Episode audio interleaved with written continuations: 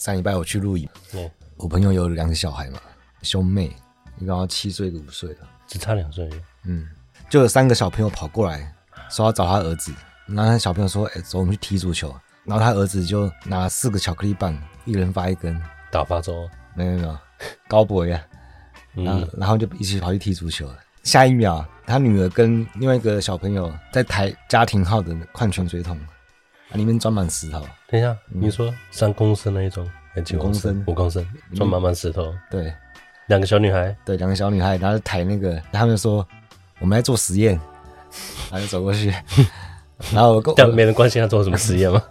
我 不会说，呃，听说乌鸦很聪明，我就想说他们在做浮力实验。做什么奥浮力？嗯，中间有一段他们实验是从六滑梯上推下去，我想说他们是在做那个重力加速度。后来我想说，哎、欸，该不会他们他们实验的目的就是实验本身吧？就是这个玩的过程。只是那时候我跟我朋友说，说，哎、欸，我比较喜欢你女儿的交友路线。嗯，他儿子那边就是很典型的那种克林奶粉会出现的那种。哦，那种想法。对。后来我就跑去找女儿，妹妹叫我当她的实验助手，我说好。嗯、最后那个实验做完之后，我就问：那我们有在这个实验得到什么结论了吗？然后他就说：我们把罐子放在这边，然后你从那边丢石头进来，如果你丢进的话，就会得到一分。然后这个要收门票。他说：哦，我靠，他哥只是在交际应酬，他他已经开始做生意。然后我帮他招揽一些生意，叫其他小朋友过来玩。然后大家这边丢石头，然后叫一个很机灵的小孩这边丢，说：“哎、欸，我进了三个，哎，我们有没有奖品？” 然后他女儿就说：“七分的话有礼物什么，然后十分的话又怎样？”然后小孩问就问礼物是什么？就是有礼物，礼物是……然后我赶快过去，我帮他说：“礼物是再玩一次。”那个妹妹就转过来盯着我看，然后我就看着她。然后我就想说，我不知道有没有把这个自我紫色的概念塞给她 啊啊！欢迎到今日哲学为你提供最新的哲学资讯。我婊子，我是迪亚哥。嗯，不是吧？嗯，好，录影都没有讲有趣的东西吗。有趣的东西，都有啊。就我们认识一个小孩，他那个声音很沙哑，小男孩、小女孩、小女孩，天生的，嗯、是那个嗓子坏的那种。嗯，有一次我跟菲利普就在上厕所，我们两个人走走很快。然后经过那个小女孩，她就突然说：“我喜欢你。”我就哦好，谢谢。嗯，然后走一走，然后菲利普问我说：“你在谢什么？”他说：“你是，是听不懂他在讲什么。”我说：“没有啊。”他说：“我喜欢你啊。”他说：“还是说你要去哪里？” 那你也太自恋了吧？不是，你们不能确定谁听的是正确的。对啊，我我就是这样讲啊。为什么是我听错，不是你听错？嗯，好，我们今天来看看我们可以完成哪一些工作。今天有工作，我们一直都有工作。嗯，我们工作是很神圣的，这种自己给自己使命感就不需要了吧？这不是我自己给自己，嗯、这是历史的使命。嗯、其实说到这个，我也觉得说好像很多人不知道我们到底在做什么事情，就是我们的工作到底是什么，我们要完成什么事情嘛？斯宾诺莎这些哲学问题，它到底意味着什么？我们至少知道我们是朝什么目标在努力嘛？我们要解决什么样的问题啊？或是说我们可以掌握什么样的能力啊？还有说这个对现实会有什么影响？如果大家不知道我们在解决什么样的问题的话，那我到底在听什么？就是你听起来会听得很无力啊，也不知道意义是什么。我们应该不是说就是要超越那个斯宾诺莎的体系啊？我们说要解放上帝啊，对吧？你感觉这个讲很久了，对啊，我们会在斯宾诺莎停留很久了，因为他的问题太重要了。这个上帝就是让斯宾诺莎吓傻那个。因为你怎么甩都甩不掉，还是必然的存在，而且也不是斯宾诺莎，一大票哲学家都是被搞得绑手绑脚的，就是好像这个上帝他天然就有统治权一样。那如果我们站在上帝的视角来看，如果你是身为这个至高主宰的话，其实也是高处不胜寒，就像被诅咒一样啊。就是他也会觉得说，哎呀，为什么我出道即巅峰，他一点自由都没有，都没有人替他想过这一点，这还真的是没有人。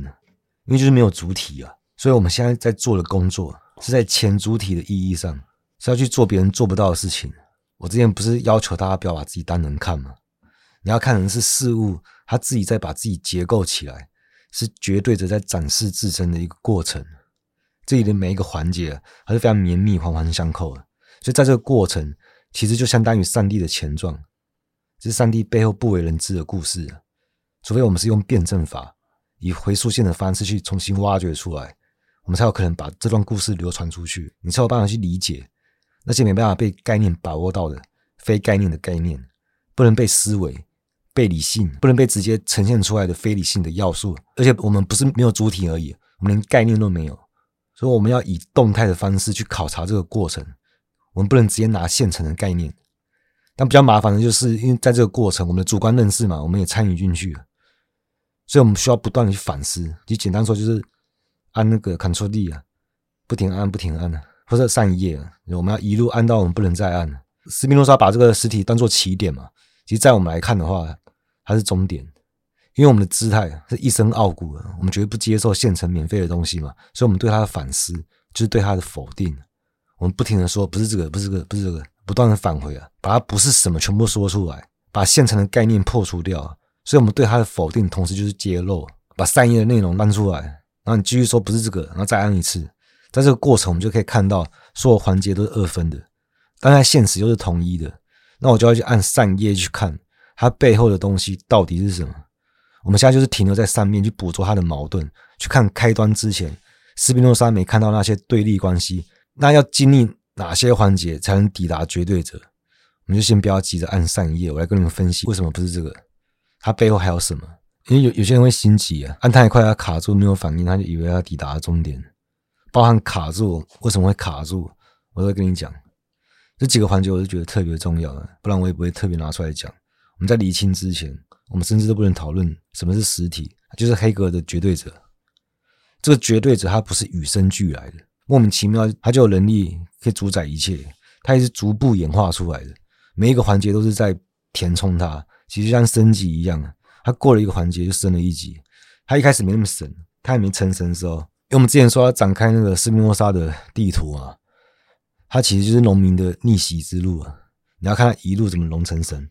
其实你像魔兽世界是谁？就是巫妖王陨落之后那个继承者戴上王冠，嗯，然后这个诅咒就由我来看守了。你知道现在又换人了吗？现在要换暗度阴了，好，他 hold 不住了。嗯，中间剧情我也不知道什么，嗯、跟这个还是还是有差别啦。因为这个绝对者他不是被禁锢，他是化身成禁锢本身，然后将这个力量施加在全世界，这种必然性的力量。哎，我刚才还要讲一个什么啊？对，关于解构啊。解构大家也不陌生嘛，但一般人对解构理解其实也很庸俗，就是他拆解的不够精细嘛，不够彻底。那抄这里，他觉得这应该是最细的，那没有还可以继续拆。对，要继续拆。解构本身，它你把它当成工具，那你没有把解构本身解构掉，那你到底在解什么？所以我们刚好说，就是我们在考察这个过程的时候，你拆怎么拆？我们那个主体也是参与进去的，所以我们反思的时候，包含这个反思都要再去反思一次啊。因为我们很难避免陷入外在反思，就好像我可以拉开了距离，然后看绝对者说啊，我可以确定你是绝对者，那意思是说我有这个能力证明你是绝对者，那其实我也是绝对的。听起来要平起平坐，但背后其实我证明你的存在的。我说你是绝对者就绝对者，我比绝对者更绝对者。所以我们要把这个有限的反思给否定掉。你否定它，同时就是展示否定的规定性，它本身它结构起来的样子。它这也是绝对者的属性，所以这时候你的外在就等于绝对者的内在。不过这个等我们整个过程都跑完再说好了，不然大家也听不懂。我要说就是这里没有主体啊，只要我们记住这一点，我们感受到的很真实的感觉，无法否认的东西，是这个东西本身它在感觉它自己，是它的自我反应，它自身的显现，这很重要，因为意义才会显示出来。不然你直接拿现成的，都是被定义好的，它好像是固定不变。静态的定义好的东西有一个很大的缺点，就是就是它不会更新了。所以你要知道是标准，这个框架本身会一直在变，嗯，会有不同的东西来定义它，所以概念不会固定，它不会固定下来。你不能脱离了语境之后，你还觉得说这个概念它还可以一个确定不变的含义，不能这样子。你这样子的话，你就是不够否定啊，你没有解构啊，你要破除它。一般人想到解构是怎样，就是好像把它当成一种那个拆解的工具嘛。啊，对绝对者啊，或是对权威啊，什么压迫啊，想要把它瓦解的一种工具啊，或者说反对、抵抗，你去消解它的意义。但这种姿态本身，它也会变成他想要反对的东西，所以它是很庸俗的后现代姿态，为反对而反对啊，像性解放啊，或是歌德文化那种很夸张的打扮啊、刺青啊、穿环啊，就不太懂歌德的背后、嗯、背后起源。背后起源，对，它背后起源就是部落的那个，他们重叠的地方很有趣，就是部落他们刺青是为了融入社会，但歌的刺青是为了否定社会，嗯、说社会的那个秩序是荒谬的，嗯，所以它是非主流，但是这个非主流也变成一种主流，所以在前现代是悲剧，但到后现代的话变成闹剧，都是次文化，它不会那个，它不会被重视的，他们不聪明，他们不聪明的地方是，其实他们不知道自己在反对什么。他只是要反对而已，对现实没有影响。他对现实影响会变成说，是他要反对的东西，他把它当成一个补充，把它变得很可笑，来反过来说，证明他们反对那种资产阶级，他们反而是坚不可摧的。所以我们要怎么样去理解结构？结构反对的是抽象的统一性，他反对的是用固定的、普遍抽象的意义，把概念变成僵死的、确定的东西。那我们比较彻底一点做法是怎样？不是后现代才想到这个事情而已。在哲学上，我们现在在做的是以前每个哲学家一直在做的事，像观念论啊、否定神学啊，他们都是在解构啊，就是哲学上很重要的一个构成的部分了。像是我们在讨论上帝的时候啊，他是可以对一切施加规定的，他为什么能做到这一点呢？唯一的可能就是他本身他是无规定的，对，所有的概念都会对他失效。你无法用概念去把握它的时候，但你又不能没有它，因为没有它就没有概念。所以我们要让一切意义它可以成为意义，我们就不得不依赖一个根据。这个根据本身它就不能在意义之中，所以执意要追求人生意义的人，最后就怎样？他碰到了边界，就是无意义性，它是无法避免的。你想超出意义的边界，就是无意义。但在哲学上，我们根本不想去追求这么无聊的东西。我们不是要把解构当成工具而已，因为我们知道解构同时就是建构。我们要彻底消解，把它消解到最后，逼出它的原型，也就是意志性他者。解构要消除的是外在设定的东西。我们可以先问嘛：解构它本身，它是有意义的还是无意义的？这就是解构本身它要做的事情。他做事情反过来问他，我们应该怎么回答？我们要去消解这些固有的框架标准啊，一个标准去定义一个概念。那我们现在就可以拉开一个距离，问他说：凭什么？凭什么你说了算？你说这个有意义就有意义，无意义就无意义。那你这个标准，你的立场是什么？这个标准我们可以用不同的二元对立把它消解掉。像我们在本质论看到各种对立关系，它实际上对立就是统一嘛。我们都说过。我们不停地去捕捉它的矛盾，去挖掘它背后的真相，最后我们可以抵达一个没有预设，它可以呈现出它内在自我否定的这种辩证结构，在黑格尔体系就非常明显。我们去解这个文本，就是培养这种能力，然后这个能力是在现代非常非常稀缺的一种能力，所以解构跟一般人想的差很多，而且每个人其实要认真去培养这种能力，一般人就懒了，他就直接拿出免费的框架。他现成的定义，他听到绝对者，他就会想到说上帝，然后他就想到至高无上，他无所不能。那什么是至高无上、无所不能？他不知道。那绝对者跟什么霸权一样啊？他可以压迫众生，他好像可以容纳一切，他变成一切的统一性，他可以对一切万物定性。那他到底是什么东西？他不敢去问，他也不会去问，而且问的也不懂。绝对的他是非常一个单纯的东西，他本身就是无规定，就是这样子而已，他是无条件的。他无法被理性把握到，他没办法放在意义之中。你可以靠推理去把它推出来，他都没有办法，因为理性跟思维都是被规定的嘛。那你怎么用概念去去构思它，去理解它？所以你想要推翻霸权，或是弑神，但是这个它根本不在你可以思维到的地方啊，因为它甚至都不是一个概念啊。那既然超出我们思维之外，我们要去怎么理解不能理解的东西？就是透过否定其他概念，不是这个，不是这个，不是那个人，不是这个什么，全部都不是。他同时这个也是绝对着他的自我批判，他在区分自己。嗯，可是，一般操作不是说你想要是神，可你找不到找不到对象，他们会另外找个取代的对象来，他们就是卡住了，以为这个是、嗯、我们现在要把人神二元给解掉。我对他的否定，其实就是神在他在认识自己。在这个层面上，我们跟神是平起平坐的。我居然有能力可以说神不是这个，好像我知道神是什么，但是你不是神。我有个标准可以判断什么是神，什么是不是神。我比神还伟大哎！这不是跟我看穿越剧一样吗？嗯，看穿越概念不是这么运作的。嗯，讲的我还是知道怎么穿越一样。嗯，我们解构到最彻底的时候，所有东西都清除干净了，但我们还是会看到一个剩余，一个我们没有把握的剩余。这个剩余它就会反过来变为一切。这个东西就是有，有本身的、啊、纯有论的有，它就是表现为一个剩余。这个东西是根据啊，就是因为根据它才让一切意义成为可能。但它本身是没意义的，所以它本身构成的方式，它最后表象整个表象化的过程，那不是介系词吗？啊，不是，就是介系词。介系词它比较像不定冠词啊，就是那个二，嗯，它不管后面接什么，他随便都可以，他就是那个二，说到变成一那个呃，嗯，但是他后面是什么，他无所谓。他最后表现出来那个表象化的过程，我们都不可以直接去把握，用一个固定僵死的本质，必然的本质。然后去说这个是什么东西，没办法。我们都已经解构完之后，如果再重新定义它的话，就是又回到原点了。所以我们没有定义它，嗯，就是最后那个东西就是它本身的。这个时候还没结束，我们还要想说，我们现在是专题化的在处理这个东西啊。我们是在对象化这个东西的时候，我们本身这个意识活动，它也是被对象化的，所以整个构成关系，我们还要再透过自身来结构。我把我自己对象化的那个结构本身，它自己要再重新结构一次，把自己展现出来。你讲那个，一开始你不需要给自己一个使命感吧？你应该是说，那我就是我对世界的使命感是什么？它就是这个结构本身，它结构它自身，不是我的使命感，是历史的使命，它自己在发生，只是在我身上发生而已。我在做什么？就是说我在做。神做不到的事情而已，没有，不要讲的这么那个，不要讲的好像神仙打架一样，好像跟我们凡人的无关。嗯，其实就很像一个人，他从小到大都是一个道德完人。嗯，就他晚年的时候被爆出恋童，他一生全部都被回溯性改掉了，他这个人就是可耻的。所以你过去的美好，你对他是有责任的。我不能变得更丑陋，我要比以前美好更美好，因为我对他有责任，我不能辜负他。所以我觉得这是使命感。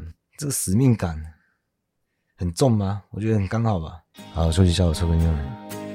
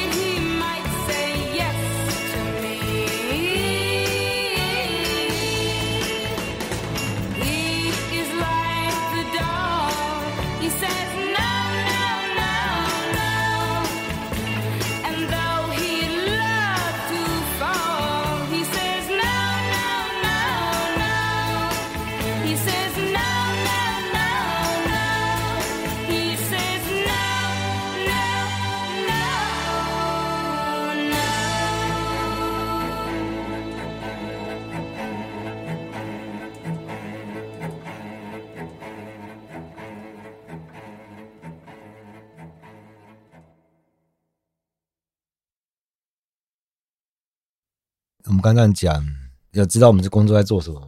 哎，我们还是来讲一些比较通俗一点的例子。我们现在我们是做了一个新的开放的开合世界，建立新秩序。哎，新的一个啊，嗯、我们有没有强制大家更新啊？就是大家有兴趣就可以进来这个沙盒世界。没有，我对这节目没什么没什么期待啊，就觉得有学到一点东西就好了。对啊，我我们要把东西丢出去就好了。这个秩序我还是会建立在现实上。嗯，我是怎么建立？秩序的，因为不然我们感觉就是都现在讲空话，都飘在云端上的，你也很难感受是什么意思啊。像我这个人，其实我的地位跟神没什么差别。邪教开头，起手是。但我只有限定在我的身边而已。我没那么可怕。嗯，我可以说我的定位是神啊，可是我的定位是只在猫咪里面，猫咪自己才是神。嗯然后猫咪里面的耳机的虫里面也是我的神，心丝虫，或者是我操作你的生命。我是说以我为中心的铺展开的那个人际关系网络之中，我一定是很特殊的存在，然后是对每一个人来说，所以其实我也是普遍的嘛，对每一个人都很特殊，所以我我也是这个关系里面的一个中心。我没有说没有其他中心，但是在这边我是中心。然后我自己本身也有不能。拒绝那个自我中心化，我的视角一定是以我为中心的。但是我跟别人不一样，怎样？是很多人会主动的来找我，我一直处在被动的那一方。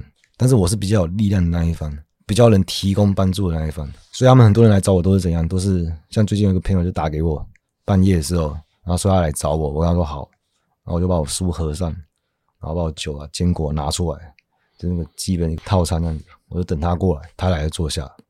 但我们平常是很少这样子，很少，几乎是没有。他平常很忙，他没他没时间来，对，他没时间，他很忙，工作、家庭之类的。然后只是那一晚他刚好没事，结果他突然有点有一种说不出的感觉。那这种感觉他是因为他平常没有空去想嘛，他只是他过得不开心，但他说不出来他到底不开心什么。他的情况是外界看来啊，外界以这个中心这样子视线投射过去的话，都是觉得说这个很圆满、很完满的。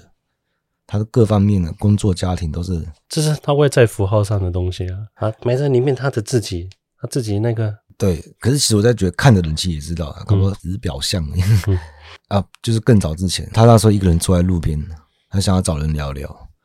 哎，平常都很忙嘛，也没有什么机会聊天，然后他就开始翻电话簿，然后翻一翻，翻一翻，然后发现他没有人可以找。他平常交际应酬一堆人，然后这种时刻却没有人可以说。后来他看到唯一就是剩下我了。他打给我，我听完就跟他说：“看我怎么听腻了，你知道？每个人都这样讲，你讲来讲去那那几句台词啊，什么戴面具啊，在我面前才能 像自己啊，我不像我，我都不像我，我不能是我自己。对啊，有一些话只有对我才说得出口。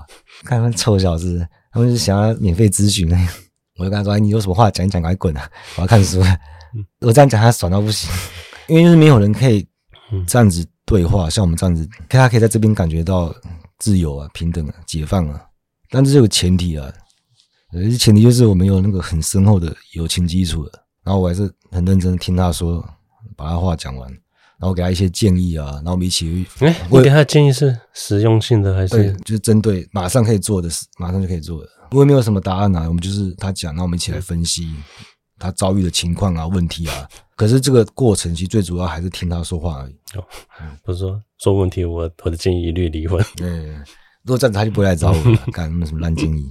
我给他超多建议的，然后每一个建议我都又再分析一次。你选这个的话是这样这样这样这样这样，包括他会选什么，不会选什么，我都跟他讲。但是反过来，其实我也觉得我我是很幸运的，我我这个机会可以跟他聊天，有这个能力可以提供一些建议，所以我也是很感恩的。至于他说什么，其实细节我就不要讲了，因为比较私人的。但我发现每个人问题都大同小异啊，只是状况不同而已嘛。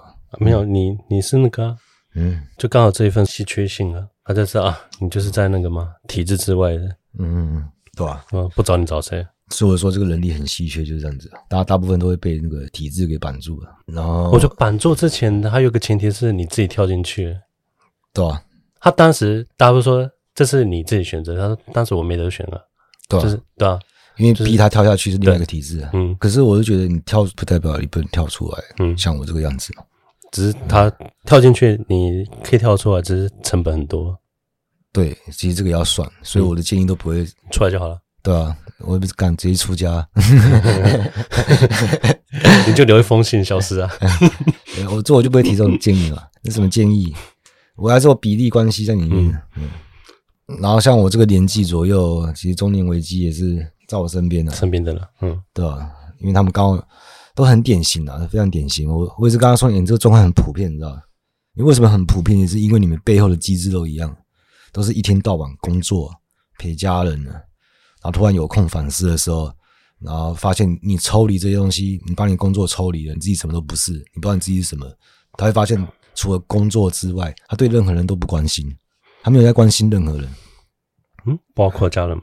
包括家人，嗯，就是他在家人身边，嗯，也是在休息放空，他也没有觉得开心，然后对他的爸爸妈妈。除了有事要帮忙，他平常也不会问候什么。而且我们像我们这么好，我们最好的朋友了，他平常也很少来鸟我。他的关心都是业务上的，像逢年过节送礼都是生意上的来往啊，然后讯息交流也都跟工作有关的啊。对，他完全被捆缚在这个利益人际关系网络，然后他一抽离是整个关系网络，就像你讲的，我是在那个这个网络外面，但是他一抽出来，他什么都不是，他没办法跟我一样，因为我在外面已经建立新秩序。但是他没有，当他不抽离的时候，他上面可能比较安心一点。可是他又觉得这不是他想要的生活，他也觉得他过得不开心，他就会变成整个人动弹不得，就有点矛盾，会卡在那个点上。但是我们要去舒缓这个矛盾，就会发现他的人际关系看起来很完满，然后我看起来一无所有，但是我又感觉很自由。中间的这个矛盾，啊，很自由是什么？我看起来一无所有，哦，哦，但是我我很自由，嗯、这个矛盾其实也是他。捆缚他的一个要素，也是他想象出来的。其实我们两个也是同一的，我们并没有中二分。可是他不能马上那个、啊、理解这件事情，他不能理解原因就是捆缚他的原因。他把他二分了。再次捆缚他的力量，也是跟一般人一样啊，一直以来都是照世俗的标准，告诉他这个时候该干嘛该干嘛，念书啊、当兵啊、结婚啊、工作，一路安排的都其实都都是照标准流程的。然后等他深陷其中的时候。他就已经没有办法去质疑这个标准本身了，因为他已经听他听太多话。如果他再不听话的话，他就没有立身之处了。所以他就会觉得他一方面不是他自己，然后他在扮演这个节点上面这个角色，他就觉得他自己活得很假。然后他就问我一句说：“那你觉得我现在真吗？我这样本真不本真？”说当下吗？对，嗯嗯，我就想说干，平常都拿免费的标准。拿习惯了，那你又想从我身上拿一个真假的标准？这个真假很重要吗？因为我们的目的是要取消这个标准本身，不是换一个标准来衡量自己。而且硬要说的话，你在自我怀疑的时候，你不确定你自己是真是假的时候，你这时候还比较真一点嘛？对，因为他什么都不确定，有有反思啊，你的反思状态。嗯，但是他反思马上就遇到一个，就变成他唯一确定的事情是不确定。他就是开始找边界，他有个边界，他才安全的。嗯，这个边界是这样子的，你看。他不确定的时候，他马上就会碰到一个边，就是确定。他确定，他不确定。嗯，这个叫做一自在存在的状态。哎，自在存在。嗯，对。然后我们要怎么克服这个状态？就是他把自己活成这个样子，是他自己，但他不知道的这个状态。他不知道为什么会活成这个样子，就是像他现在不知道他自己为什么不开心。但是其实他活成这个样子，就是造成他不开心的原因，就是他自己。他这时候还不知道，所以他才会怀疑嘛。用黑格的话，就是他陷入到一个恶的无限，他处在一个不安定的变化，不停来来回回。那在这个无限的震荡之中，它会形成一种均势，嗯，然后到中间一个均衡点，就会变成说那个谢林说那个定在那个均衡点。然后你要克服恶的无限，就是成为自为存在。自在存在跟自为存在这个两个在哲学上是非常非常重要的一个啊。我知道你说他在嗯，他这他找到一个平衡点，跟他把平衡点当成他自己归宿了。我之前有看一部影集，叫那个《千面大亨》，诶，新的吗？算新算新，今年的，你有看吗？没有，没事可以看。那结局的时候，他就提到一个一故事，就是在美洲一些部落，他人出生之后是没有名字的，然后他们一生就是为了得到一个名字，你知道这个部落一生哦，对，不是他的名字听起来好像是达到某个成就才可以之类的，他就会给你给你一个封号，对，可能就是什么五岁大师兄，那所以他说说是他人。是经历，我们克服了挑战，我们达成了成就，就这些生活上的种种，他去决定了自己的名字。然后最后他就说：“然后我并非一生下来就是贝克纳塔皮，我是成为贝克纳塔皮。我是成为，对他自己回到自身定义了他自己，他也就克服了恶的无限，这样就摆脱了那个不安定的变化。但具体要怎么做就很简单，但是很少人做得到。反正就是你想，为什么我朋友都会来找我？是因为我不在他的那个利益关系里面嘛，或者他想用我的我定义的利益来取代他的利益，多好啊！啊，他想要透过你来定义他自己啊，但是他这样子一定会失败。嗯，你不能拿我去代替，也不能来代替我。啊、他可能只是说，我只想参考一下而已。对啊，因为你这个会陷陷入一个二元对立，你没有把它消解掉。那我跟你的差别，这个标准，你为什么就听他的？他看我，他觉得我不玩那个资产阶级那套游戏规则嘛？为什么他会这样看我？因为他自己在那个规则里面，他里面待了很久。他不是看你的户头吗？嗯，你不玩这个，他是看我说我在那个这个体制之外，他自己待在里面，看我觉得很自由，看自己，他觉得他的存在是被一个他物，这个人际关系、这个社会秩序来定义他，定义他的身份、他的生活、他的意义，他整个人都是被他者给证明的，所以他才觉得他自己不是自己嘛。然后包含他在工作上，他创造的东西，他都不会觉得他自己的。他平常那些付出劳动啊，看起来是外在的东西，有一些表象，你再去看他表象的表象，就是他内在的本质，就是资本逻辑那种病态无生命力的那种自我增值。他就发现我的内在本质只是资本无性增值的一个环节而已，所以他的状态就是被吸干的。所以他跑过来说好听，就是他想要感觉一点自由，但他是想要来吸我的血，把我当月经，就在吸一口回血而已，滋润一下他那个枯竭的生命。但我是可以给他吸的。而且我也是，反正我生命力就像那个泉涌源源不绝啊，我又没差。可是他自己没有创造的能力的时候，他没办法创造生命，他就没办法维持生命持存，他很快就会干掉。而且他也不可能一直就是就留在我这边嘛，对不对？嗯。他在那边扎生扎那么久了，因为我不可能叫他你一次全部掀，整个都掀翻啊。掀翻的话，他家人怎么办？我跟他家人关系也很好诶、欸我们人人际关系高度重叠的，就是这些人也也很重要啊，他们的利益也很重要啊。所以我，我我怎么可能为了解决你的问题，然后去伤害别人的利益？所以他一抽离，他会波及多少人？因为你刚刚讲的一副要给他截肢一样，你没有截肢啊？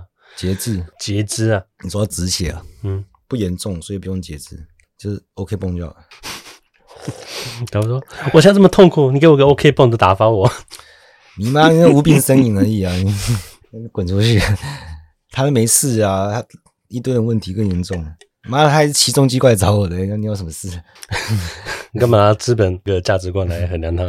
痛苦也是真实的痛苦，嗯，只是那种底层人民的痛苦更那个悲剧性的。讲的好像他想要打回底层才能接受你的你的施舍跟恩惠一样。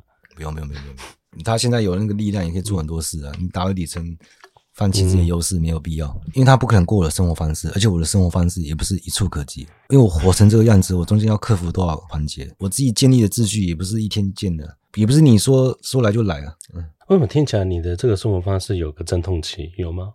我随便讲啊。嗯，你要跟我一起生活一个月，我生活大部分都在看书，你可以接受，一般人没办法接受。这个东西是没办法出来，你要跟我一模一样就没办法，这个过程是很缓慢的。刚讲的有点太小，但是这很具体的，啊，就所有生活所有的小细节，我做人处事渗透到每一个层面，我也是透过学习，然后一直，因为我一直不想要那个辜负我过去的美好啊，所以我要变得越来越好，越来越好，越好。就像那个瑞克一样啊，他很讨厌别人把他当成天才，好像一出生什么都会，他也是什么学习什么什么的。可是那过程我们都没看到。对。我觉得讲个最最简单的，就是一开始先放弃自恋，就是你自己没那么重要，很多东西就变很轻松。嗯，好，那我先剧透一下，嗯，你自己没那么重要，但其实你也很重要。没有，嗯，那是后期的东西。对对对，嗯，但我先剧透。哦，我想说，不要好像我们这是犬奴主义，而不是这样子，嗯，就是因为我们消解到这个二元，这个过程就是像成为绝对者的过程一样，它非常的漫长。所以，我们最后的结论也是这样的。我跟我朋友，我给他建议的，我就说啊，那你之后有空多来找我，就是我就是慢慢去疏解掉他内在的纠结，这样子。像我，我在我们公司啊，我们公司内部也是非常多对立关系啊，不管是人或是事情，但我跟大家关系都很好嘛，都很不错啊。包括我老板，就是为什么我老板会这么爱我，就是也很奇怪啊。如果要照那个资产阶级的道理来说的话，像其实我很早就要交离职要走了。而且我都是已经那个交接完了，我所有的工作然后后来我我就跑去跟老板娘说啊，我觉得应该可以吧，就是我也真的完全没事做了，那我在那边。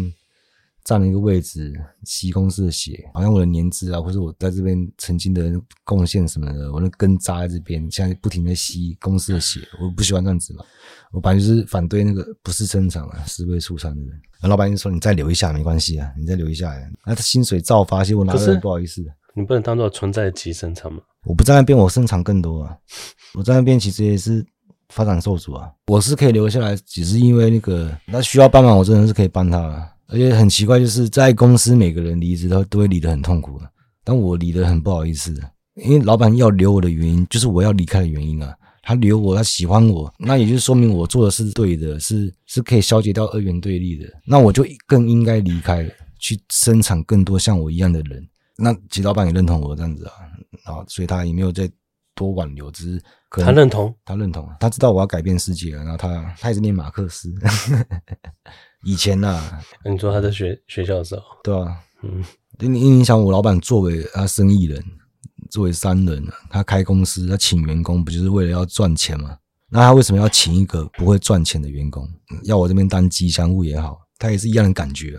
商人就觉得钱最重要，但是一定哎、欸、不行的，你用这个观念，你就是把把它二元化了，你就是没有把它当当做一个一个人了。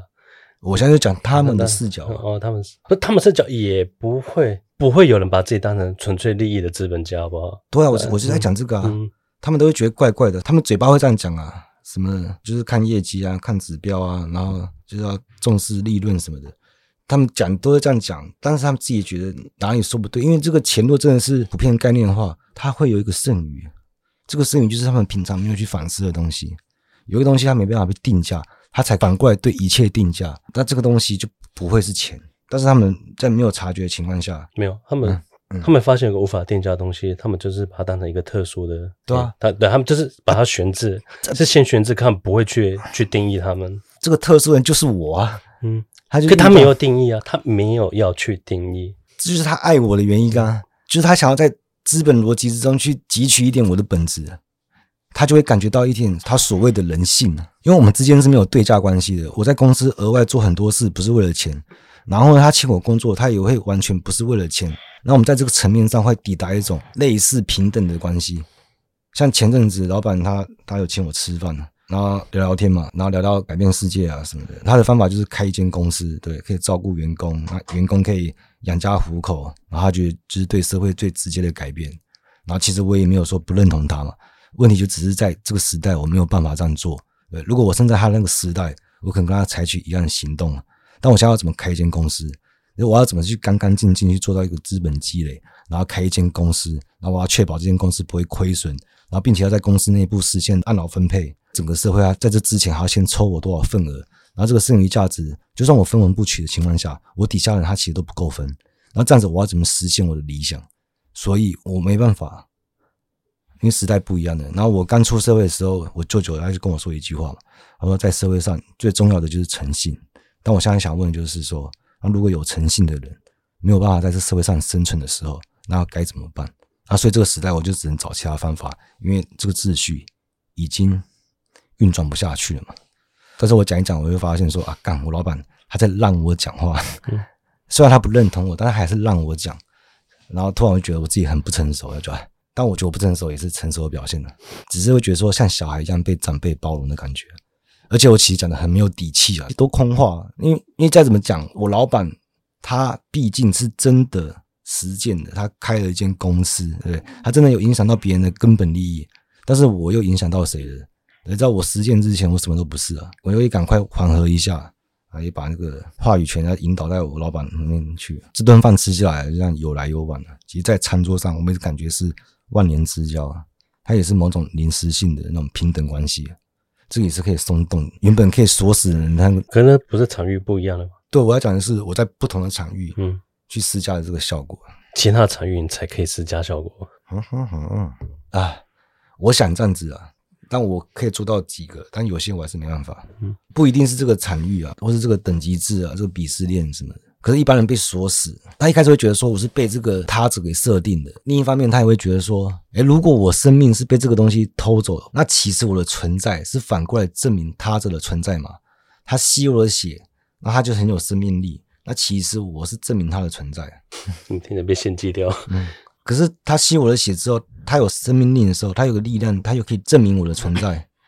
所以这样重复的来回，就叫做恶的无限。那听起来是掉到怪圈里面出不来一样。我教你们怎么出来。我们找一个聪明一点的话，就可以发现了。我可以证明他者的存在，那我其实就有能力可以证明我自己的存在，对吧？所以解决的方法是什么？成为智慧存在啊！我之前就讲了，我为了成为我自己。我就要意识到，虽然我是被他者给设定的，但相对的，我也是别人的他者。我要成为自己，我只要成为他者的他者，我要变成别人周遭所有里面之中所有的他者里面最特别的那一个、最不一样的他者，我就成为他者的他者，这样我就可以成为我自己了。所以，为什么我这么特别？因为我是他者的他者，我是在每个人身边所有的朋友里面最特别的那一个人，我就成为我自己了。他是返回自身，成为自己了。这个自我跟他者，或者说我们说此在跟彼在这里的二元对立，它的不安定状态，它就被克服了，人就可以维持自我同一性。这个也是抽象出来的。你设立自身，其实就设定了一个完整的轮廓边界，来区隔我是什么，他是什么，二元才分开的嘛。我朋友为什么会看我很自由？他在体制内，他很不自由。这个完整的轮廓边界，就是自我跟他者，就是被你自己区分开来的啊。他就像婴儿用符号学在控自己的身体，他掌握了自己清晰的身体轮廓，他就知道我不是其他东西，我的衣服不是我身体的一部分，他跟这个世界这个背景从那个黏腻的关系这样切割开来，我就说从母子共同体里面脱离出来，这就叫做否定性的自我关联。但是问题就是这个抽象出来的，因为其他的他者有这么多，我要否认多少次？我不是这个，我不是那个，一直否定，一直否定，不要那么麻烦了。你否定不完，你就直接抽象出一个自己。我就是我自己，我就是我自己的意思就是我不是其他东西，那自我跟他的就切割开来了，但是它它会变成一个很空泛的统一性，它变成是观念性的东西。那这个东西在新验唯心论体系其实说的比较清楚了，这个自身是什么？事实上就是虚无，它什么都没有。因为克服恶的无限，就是成为无限了。我无限的否定每一个东西，我就变成无限的否定性力量本身。再进一步，就是为什么我们可以对所有东西加以否定？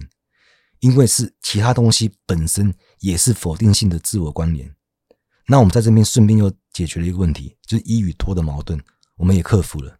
同一性就包含了一与多，我能否定别人，也是因为每一个人也都是这种力量。我这个一跟多也是同一的。我前面只是用我周遭的事来举例了，但是人是很复杂的，现实也是很多不一样的状态。好，那今天先聊到这了，拜。